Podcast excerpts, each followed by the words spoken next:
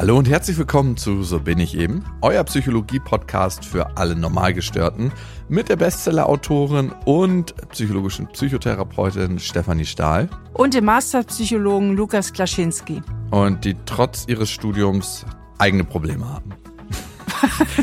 Manchmal gibt es ja die Illusion, dass Menschen, die Psychologie studiert haben oder Psychotherapeuten sind, keine eigenen Themen mehr haben. Nee, leider nicht. Klar, wir starten immer wieder den Versuch, wenn wir sowas studieren, dass wir die auslöschen können im eigenen Leben, aber auch das eigene Leben ist eine Reise. Steffi, kennst du so Menschen, die in den Raum kommen und die erfüllen den ganzen Raum mit ihrem Charisma, mit ihrer Ausstrahlung, wo man sofort irgendwie so mit seiner Aufmerksamkeit drauf ist? Ja, meine Mutter war so ein Mensch. Ja, die Ja? hatte, ja, die hatte Charisma. Wie würdest du das beschreiben? Was ist das eigentlich Charisma? Wir alle benutzen das Wort, oh wow, die ist charismatisch, aber was ist das eigentlich? Also nach meiner Beschreibung oder meiner Erfahrung, die etwas davon abweicht, was man so im Internet findet, zeichnet charismatische Menschen vor allen Dingen ein ungeheurer Charme aus. Ja, also meine Mutter hatte einen wahnsinnigen Charme, ein unglaublich liebenswürdiges Lächeln und aber auch ähm, eine starke Präsenz. Also sie war einfach so da, wenn sie da war, ja. Und viele charismatische Menschen, auch laut Definition, zeichnet ja eben aus, dass sie empathisch sind. Das war meine Mutter auch, also dass sie Mhm. auch wirklich zuhören können, dass sie Empathie haben und aber auch zu sich stehen, also auch authentisch sind. Mhm. Und die Frage, die sich mir stellt, ich glaube, fast jeder würde jetzt sagen, bam, wenn ich schnipsen könnte und charismatischer wäre oder überhaupt charismatisch wahrgenommen werde, würde ich es machen. Also es ist ja was, was eigentlich generell als sehr positiv bewertet wird. Mhm. Die Frage, die sich stellt, ist, ist das was, was angeboren ist? Das heißt, wird man mit Charisma geboren? Sind das Persönlichkeitseigenschaften, die in den Genen weitergegeben werden? Oder ist es was, was man üben kann? Was man vielleicht auch durch bestimmte Sozialisierungserfahrungen bekommt? Nein, also ich, ich habe da, du hast jetzt mehrere Fragen auf einmal gestellt. Also einmal würde ich sagen, man muss das auch gar nicht üben. Wozu charismatisch sein? Also mein Ansatz ist ja immer eher, sei doch einfach der du bist. Müssen ja nicht alles charismatische Persönlichkeiten sein. Also ich zum Beispiel strebe da überhaupt nicht nach, weil das ist mir ehrlich gesagt ziemlich wurscht, ob ich jetzt charismatisch bin oder nicht. Ich bin eben wie ich bin, Punkt. Okay, Steffi, und damit bist du ja dann auch schon charismatischer per se. Wenn du nicht darauf achtest, was andere jetzt von dir in jeder Situation denken und eher ein überangepasstes Leben führst als Resultat, sondern sagst, hey, ich bin derjenige, der ich bin und es ist mir relativ egal, ob mich Menschen als charismatisch wahrnehmen oder nicht. Damit bist du per se charismatischer, weil das ein wichtiger Punkt ist. Das ist ganz lustig, dass du es so Ich weiß aber nicht, ob andere Menschen mich als charismatisch wahrnehmen, womit wir übrigens bei einem weiteren Punkt wären, den ich für wichtig halte. Wir nehmen ja oft Menschen als charismatisch wahr, die sehr erfolgreich sind. Deswegen ist es ja Mhm. vielleicht manchmal einfach so ein Artefakt. Ne? Also wenn so ein Steve Jobs oder so auf die große Bühne tritt und dann noch weil er es gelernt hat, weil er einen guten Coach hat, eine sehr überzeugende Rede hält, weil er gut Rhetorik kann oder einen ganz tollen Schreiber hat, der ihm die Rede schreibt. Und alle denken, wow, das ist jetzt Steve Jobs und der steht auf der Bühne, dann ist er ja charismatisch, weil es ihm auch zugeschrieben wird. Und derselbe, wenn der jetzt bei der Müllabfuhr wäre, wäre vielleicht auch gar nicht mehr so charismatisch. Ja, Steve Jobs ist in Videoaufnahmen immer noch charismatisch, das stimmt, aber im echten Leben nicht mehr. Ähm, nein. Nee, aber das, was du sagst, ist ein wechselseitiger Prozess, ganz klar. Menschen, und das zeigt die Forschung, die charismatisch sind, die als charismatisch bewertet werden, haben es leichter im Leben in Führungspositionen zu kommen. Und Führungspositionen als solches geben dir ja Aufmerksamkeit. Das heißt, du würdest solche Leute, die in Führungspositionen sind, eher als charismatisch wahrnehmen. Das ist dieser wechselseitige Prozess. Und jetzt hast du ja auch die Frage gestellt, warum könnte es erstrebenswert sein, charismatisch zu sein? Und ich sage dir einen ganz, ganz wichtigen Faktor. Meine MitarbeiterInnen schneiden ja diesen Podcast. Das heißt, ich möchte eigentlich nicht, dass die das hören. Aber ich sag's trotzdem. Und jetzt bin ich aber gespannt. Die Forschung zeigt, dass Boni ebenso wirksam sind für die Leistungsmotivation wie charismatische Chefs. Darum, für mich ist es sehr erstrebenswert, ein charismatischer Chef zu sein, der seinen Mitarbeiter sieht, der lobt, der äh, motivieren kann, der in Bildern spricht, der Ziele mit den Menschen bespricht, der an die MitarbeiterInnen glaubt. Das hat genauso eine gute Wirkung wie ein Bonus auszahlen. Und das ist krass, weil das eine gibt es mehr oder weniger kostenlos. Gut, da musst du, um Geld zu sparen, halt noch ein bisschen an deinem Charisma schleifen. oh Gott, oh Gott. Nee, aber ich würde schon gerne mal darauf eingehen in dem Podcast, wenn das sowas ist, so ein Tool, ne, was man lernen kann, bedingt, ne? Wie kann man das lernen? Weil egal ob du fünf Jahre alt bist oder 85, du kannst schon an Bildern sehen, wer zum Beispiel eine Wahl gewinnt. Menschen bewerten das überzufällig richtig. Und wenn du dir zum Beispiel amerikanische Präsidentschaftswahlen anguckst, und das ist das Krasse, haben überzufällig Menschen gewonnen, die attraktiver waren als der Gegner. Das heißt, wir bewerten Menschen auch eher als charismatisch, die attraktiv sind. Also guck dir mal amerikanische Präsidenten an. Clinton war relativ attraktiv. Ich würde so sagen, Bush war einigermaßen attraktiv, aber wer auf jeden Fall attraktiv war oder ist, ist Obama. Ja. Biden weiß ich nicht so genau. Nee. In Deutschland weiß ich nicht, ob wir das Ding ziehen. Hier in Deutschland achten wir auf andere Werte. Aber im Grunde ist das so ein interessantes Thema, weil Jetzt stellt sich natürlich die Frage, wie nah liegt Charisma an Ausstrahlung? Denn ich denke, bei ganz vielen unserer Zuhörerinnen und Zuhörern hat sich eben so ein innerer Widerstand aufgetan, weil sie dachten, nee, das ist doch nicht nur Aussehen und dann denken sie vielleicht an eine alte Frau mit einem ganz charismatischen Lächeln, ganz charismatische Ausstrahlung.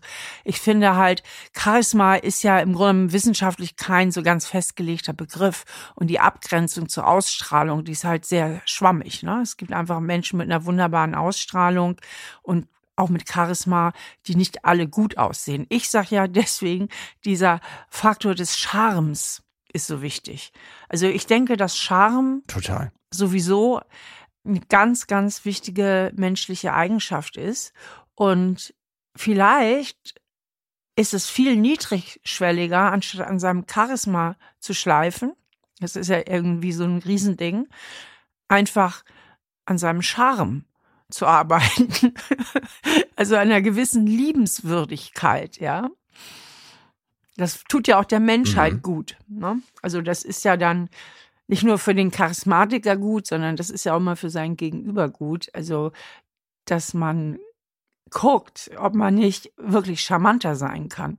Ich muss jetzt wirklich mal sagen, weil das so nahe liegt. Es ist schon krass, wie wir Deutschen auch so miteinander umgehen.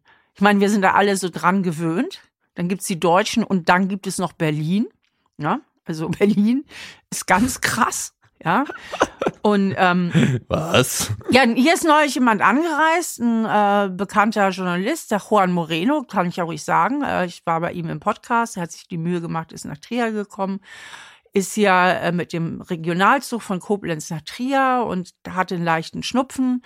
Und dann sagte die Ticket also nee, wie heißt die Kontrolleurin, sagte, oh, sind Sie verschnupft? Und da hatte er schon Angst, weil er in Berlin wohnt, die wirft ihn jetzt aus dem Zug.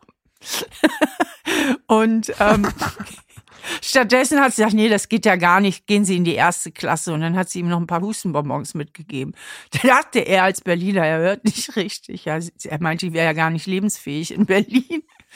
Also, worauf ich hinaus will, ist nicht den Berlin-Bashing. Ich bin selber gern in Berlin, aber ich denke, wir Deutschen können alle ein bisschen an unseren Charme schleifen und an unseren Umgangsformen. Das geht hier nämlich ganz schön den Bach unter die letzte Zeit, die letzten Jahre. Ja, und damit auf jeden Fall hast du einen wichtigen Punkt. Ausstrahlung, Charisma entsteht auch durch Höflichkeit. Ein wichtiger Punkt davon ist, wie höre ich anderen Menschen zu und wie sehr da bin ich im Gespräch? Also, wo bin ich mit meiner Aufmerksamkeit, ne? Und Charisma haben vor allem auch die Menschen, die nicht immer nur mit ihrer Aufmerksamkeit bei sich selber sind und Charme auch, sondern auch beim Gegenüber. Ganz viele Menschen haben ja Angst davor, auf einer großen Bühne zu stehen oder kleiner gedacht.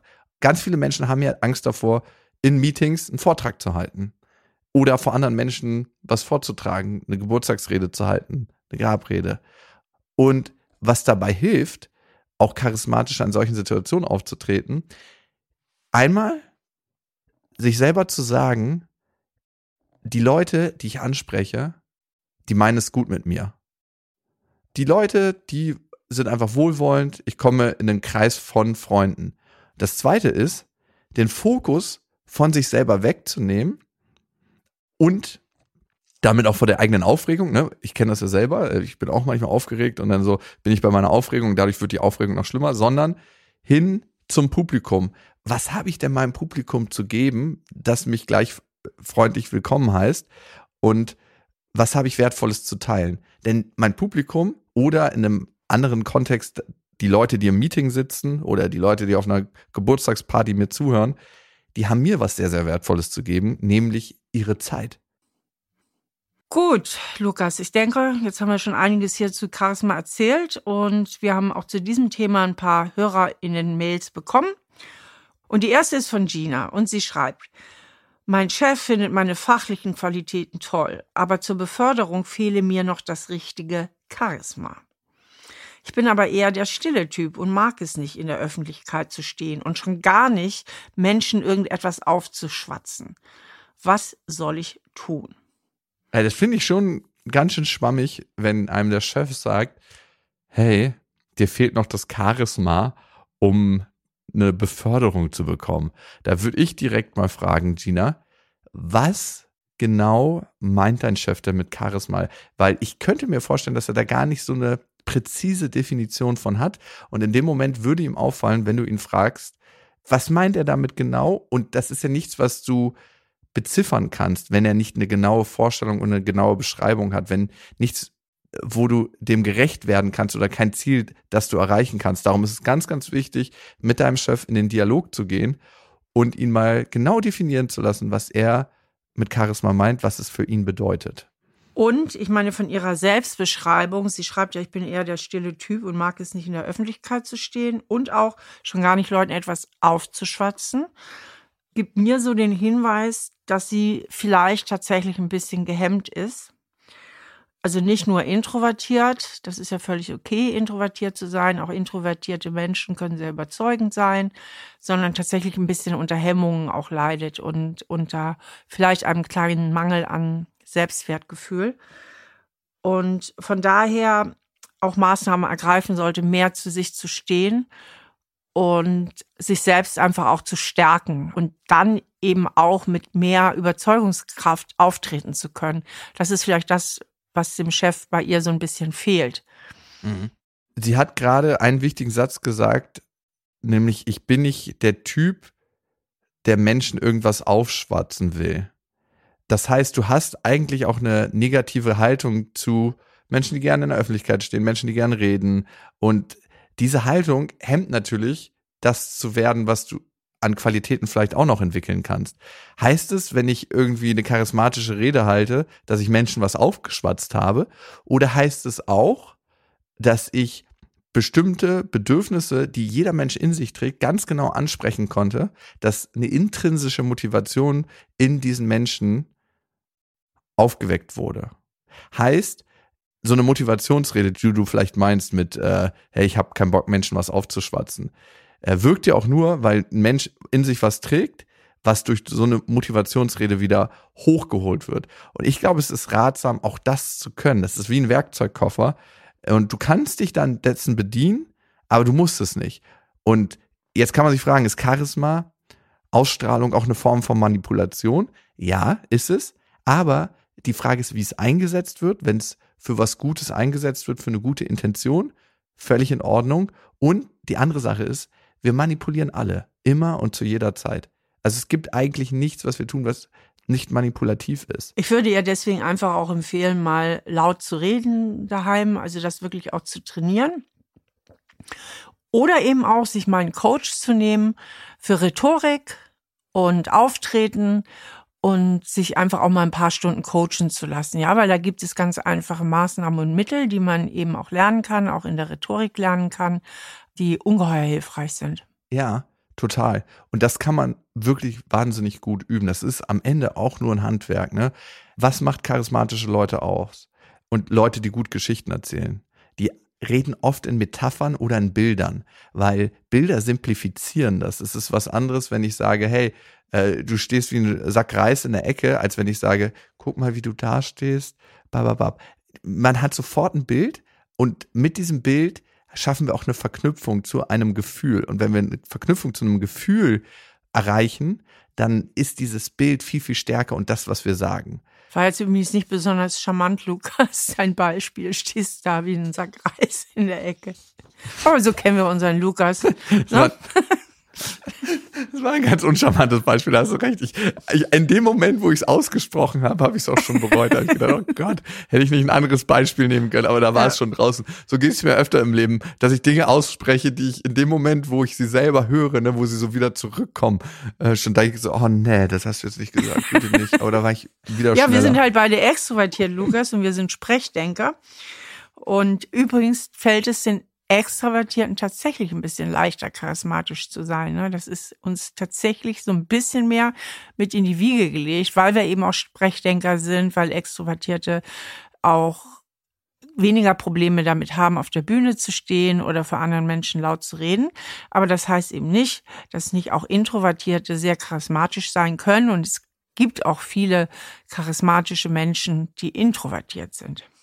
Ja, und zwei wichtige Faktoren, die ich Gina gerne noch mit auf den Weg geben würde für charismatisches Auftreten. Und wir wissen nicht, ob dein Chef das meint, aber ist auch egal, ob er das meint oder nicht. Das ist ein gutes Werkzeug vielleicht, was dir weiterhelfen kann. Und das hast du immer in deinem Werkzeugkoffer dann. Egal, ob du mal den Job wechselst, egal, ob du eine neue Partnerschaft eingehen möchtest, egal wo. Du hast es immer dabei und kannst es immer verwenden. Das eine ist, den Menschen, mit denen du zusammenarbeitest, ein Gefühl von Selbstsicherheit vermitteln. Das heißt, dass du an sie glaubst. Du glaubst in ihre Fähigkeiten und du glaubst an das, woran sie vielleicht manchmal selber noch nicht glauben. Weil wir alle kennen das. Irgendwo gab es oft mal einen Mensch, der an einen geglaubt hat, als man selber noch nicht an sich geglaubt hat. Und das kann einem einen total guten Push geben. Und das andere ist, glaubst du an das, was du nach vorne bringst? Also bist du selber davon auch begeistert und merkt man deine Begeisterung? Brennst du dafür? Und das muss nicht sein, dass du die große Brandrede schwingst und alle denken so, oh, okay, ja, Gina ist ja wahnsinnig begeistert, sondern das kann auch klein sein, dieses Feuer, aber es muss spürbar sein für andere, weil wenn du selber noch nicht mal dran glaubst, wenn du vielleicht einen Arbeitsauftrag hast und ein größeres Ziel in deiner Abteilung, wenn du selber nicht dran glaubst, wie soll jemand an etwas glauben, was er noch nicht kennt, wo der, der es vorträgt, nicht dran glaubt? Lukas, bist du jetzt fertig mit deiner Brandrede? Ja, ich bin fertig, Steffi. Willst du mal die nächste Hörerinnen-Mail machen? Gina, vielen lieben Dank für dein Vertrauen, dass du uns geschrieben hast an so bin ich eben at auf-die-ohren.com. Und das könnt ihr natürlich auch tun, wenn ihr ein Thema habt, wo ihr sagt, hey, besprecht das doch mal im Podcast. Das würde mich total interessieren. Eure Haltung und aber auch die wissenschaftliche Perspektive darauf. Und Tim hat uns geschrieben. Steffi, magst du mal vorlesen? Tim, Tim hat geschrieben, meine Arbeitskollegin klaut meine Ideen und verkauft sie als ihre. Dabei liefere ich immer den nötigen Input und das Fachwissen. Sie kommt aber damit durch, weil sie die Konzepte einfach besser und charismatischer verkaufen kann als ich. Was soll ich denn da machen? Das ist natürlich eine blöde Situation, gell? Also, tja. Ja, kenne ich auch von dir, Steffi, ne, dass ich immer die guten Ideen habe und du verkaufst sie so dann als unverschämt äh, deswegen, dann müssten wir genau das machen, was wir oder ich Tim auch empfehlen würde, vielleicht mal in den Austausch gehen, dass er einfach mal mit der Kollegin darüber spricht, sie mal darauf anspricht, ja. Und aber da ist es wichtig, dass er eben auch konkrete Beispiele bringt. Na, das ist mal ganz wichtig, wenn man so eine Sache anspricht oder Kritik übt, dass man nicht sagt, du machst das immer, sondern du klaust immer meine Ideen. Genau. In den und den konkreten Fällen war das so. Und ich fühle mich da irgendwie mit meinem Beitrag so an die Seite gedrängt. Und es wäre mir wichtig, dass mein Beitrag oder mein Input eben auch entsprechend gewürdigt wird. Ja. Mhm. Also das würde ich mal als erstes machen, dass er einfach mit ihr auch darüber spricht. Und was er eben auch fühlt, also dass er dann eben auch über seine Gefühle spricht, wie es ihm damit geht, also eben die viel zitierten Ich-Botschaften und genau mit ihr erst mal diesen Austausch sucht. Und dann ist aber natürlich auch die Frage, ähm, was kann er selbst tun, um da mehr an die Front zu gehen, damit das eben nicht passiert. Ja, also ich würde dir auch raten, Tim, überleg mal, was ist denn dein Anteil? Ja, bist du wirklich viel zu zögerlich in der Teamsitzung, ja, dass sie schon innerlich nervös wird und vielleicht sogar denkt, Tim, jetzt rede doch und dann tust du es vielleicht nicht und dann macht sie es eben, ja, also einfach auch vor dem Gespräch am besten nochmal dir überlegst, was könnte auch mein Anteil sein, ne? kriege ich vielleicht den Mund nicht auf oder reiße ich eine Idee an und dann fehlen mir die Worte und sie kann es dann viel besser beschreiben. Und wenn es wirklich so ist, denn es gibt ja viele Menschen, die konzeptionell sehr gut sind, aber die sich sprachlich irgendwie nicht so eloquent fühlen und die eben so das Gefühl haben, ich kann mich nicht so gut ausdrücken und sie können sich zum Teil auch nicht so gut ausdrücken. Und das ist dann ja wieder eine Trainingssache. Also, dass man wirklich auch gezielt mal versucht, so etwas zu trainieren. Und das geht immer am einfachsten, finde ich. Zum Beispiel bei Tätigkeiten, wo man nicht besonders anwesend sein muss. Beim Autofahren oder sonst wie, dass man einfach mal. Ja, komm, wir fahren nur alle routiniert Auto, können nebenbei einen Podcast hören beim Autofahren. Dass man einfach mal laut argumentiert, ne? laut argumentieren üben. Oder es auch ganz bewusst mal tut, vom Spiegel sich Zeit nimmt und mal laut redet, wie kann man eine Idee, und er hat ja schon viele, die er nicht gut repräsentiert hat oder wo die Kolleginnen ihm zuvor kamen, dass er das einfach auch mal übt. Total. Und Steffi, ich meine, ähm, wenn wir beide zusammen Auto fahren würden, ginge das nicht, weil du mich ja die ganze Zeit triebst, dass ich schneller fahren soll. Aber unter normalen Umständen schon. Und was wir immer nicht vergessen dürfen, ne, wir sehen auf den Bühnen, auf den Couchen, bei politischen Reden immer Menschen, die wahnsinnig gut reden können. Dass die das über Jahre trainiert haben, dass sie so gut reden können. Die haben auch alle Mediencoaches. Ja, alle. Eigentlich fast durch die Bank weg alle. Und auch bei Comedians. Wir sehen diese auf der Bühne und denken so, ach lustig, die sprechen ja alle so gut. Ähm, das ist ja total krass. Oder auch hier in so einem Podcast, Wahnsinn, die versprechen sich ja so wenig oder fast gar nicht. A, wird das Ding geschnitten. Das heißt, wenn wir uns versprechen, wird das meistens rausgeschnitten. Und B, bei Comedians ist es zum Beispiel so, dass sie, wenn sie eine Show haben oder wenn sie eine Tour spielen, haben sie davor ganz viele Auftritte und probieren die Gags aus. Haben also die Gags schon tausendmal erzählt, bevor sie auf diese große Bühne kommen und haben auch ausprobiert, was funktioniert, was funktioniert nicht. Heißt übertragen aufs eigene Leben. Wenn du erwartest, dass du eine Geschichte beim ersten Mal perfekt erzählst, kannst du davon ausgehen, dass das nicht funktioniert. Erzähle auch bestimmte Sachen, wenn du eine Idee hast bei der Arbeit. Musst du ja nicht gleich deiner Arbeitskollegin erzählen, die dazu tendiert, die für sich zu nehmen und dann anderen zu unterbreiten, sondern du kannst es deiner Freundin oder einem Kumpel erzählen und sagen, hey, ich habe folgende Idee, das und das gefällt mir so gut bei der Idee. Das sind so vielleicht Sachen, woran wir noch arbeiten müssen, aber den und den Vorteil bringt es für die Firma. Das war ja auch jetzt ein safer Tipp, um seine Freunde optimal zu langweilen. Ach Quatsch, das hält doch schon eine Freundschaft mal aus, oder? Ja, kommt nee. drauf an, wie weit man drin ist in dem Beruf. Ne? Also wenn der andere sowieso nicht mitkommt, kann es schon maximal langweilig sein, aber egal. Oh ja, gut, stimmt schon. Oh, ja, stimmt. Aber ich glaube, das darf in der Freundschaft sein und man kann auch Ideen von der Arbeit wahnsinnig spannend erzählen und das braucht halt Übung. Also hm. wie viele Freunde hast du eigentlich, Lukas? Du bist die letzte Verbleibende hier im Podcast, der ich Sachen erzählen darf. Kommen noch ein paar Imaginierte hinzu. Ja. Ja, wahrscheinlich mache ich das zu oft, ne? Meinst du? Alles gut. Sehr gut. Nein, aber es ist am Ende Übungssache und ich glaube, das ist das Leben, Übungssache. Ne? Wir denken ganz oft, hey, alles muss super schnell funktionieren, alles muss super gut funktionieren. Aber am Ende sind wir alle auf dem Spielfeld des Lebens, können Dinge ausprobieren und erwarten ganz oft, dass Dinge gleich beim ersten Mal klappen. Aber die meisten Sachen, wenn wir in irgendeinem Feld Profis sehen, ob an einem Klavier, auf einer Bühne, sind das Leistungen, die zustande kommen, weil Menschen über Jahre oder Jahrzehnte trainiert haben. Tim, vielen Dank für deine Nachricht und wenn auch ihr uns mal schreiben wollt, so könnt ihr das tun unter. So bin ich eben at auf-die-ohren.com. Vielen Dank an euch fürs Zuhören. Es war für mich mal wieder eine sehr aufschlussreiche Folge mit dir, Steffi. Ja, kann ich nur zurückgeben. Ja, ihr Lieben, ihr könnt diesen Podcast natürlich auch abonnieren auf allen Podcast-Plattformen und empfehlt ihn gerne weiter. Lasst eine Bewertung da. Das würde uns sehr, sehr freuen. Und wenn ihr uns auf Insta folgt, freut uns das natürlich auch. Da gibt es nochmal so ein paar andere Sachen zu sehen. Da gibt es auch immer alles so zu verfolgen, was wir aktuell machen. Kleine Gags, bisschen Comedy. Steffi findet ihr auf Stefanie Stahl und mich findet ihr auf lukas.klaschinski. Vielen Dank an euch fürs Zuhören. Bis zum nächsten Mal. Das ist ein Podcast von RTL Plus Musik, produziert von Auf die Ohren. Schnitt Jonathan Raue, Recherche Annelena Leidenberger, redaktionelle Leitung Sophie Ida Hischenhuber.